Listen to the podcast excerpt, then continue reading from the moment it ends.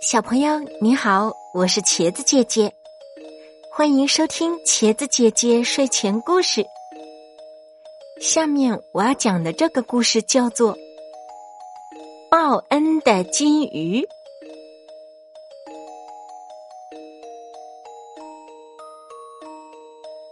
在海边的一个破草房里，住着一对老夫妇。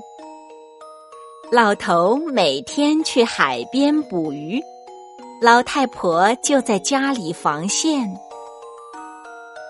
这天，老头前两次撒网，只网到一些海藻。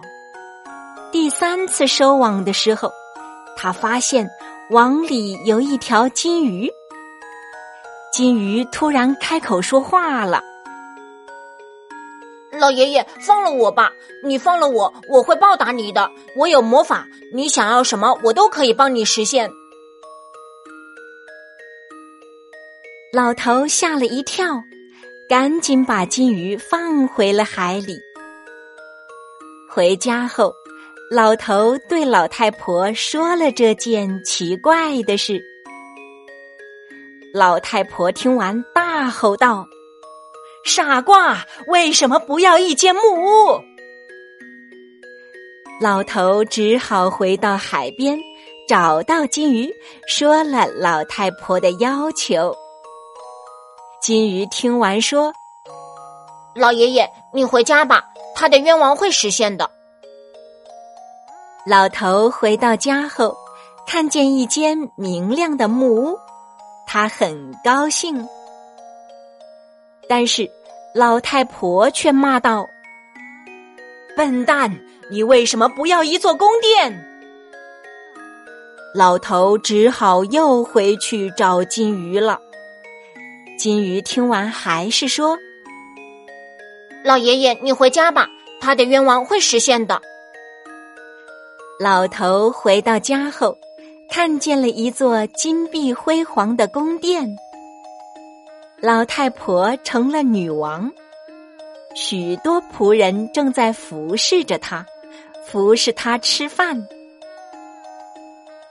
老头跪在大殿上说：“女王啊，现在您该满意了吧？”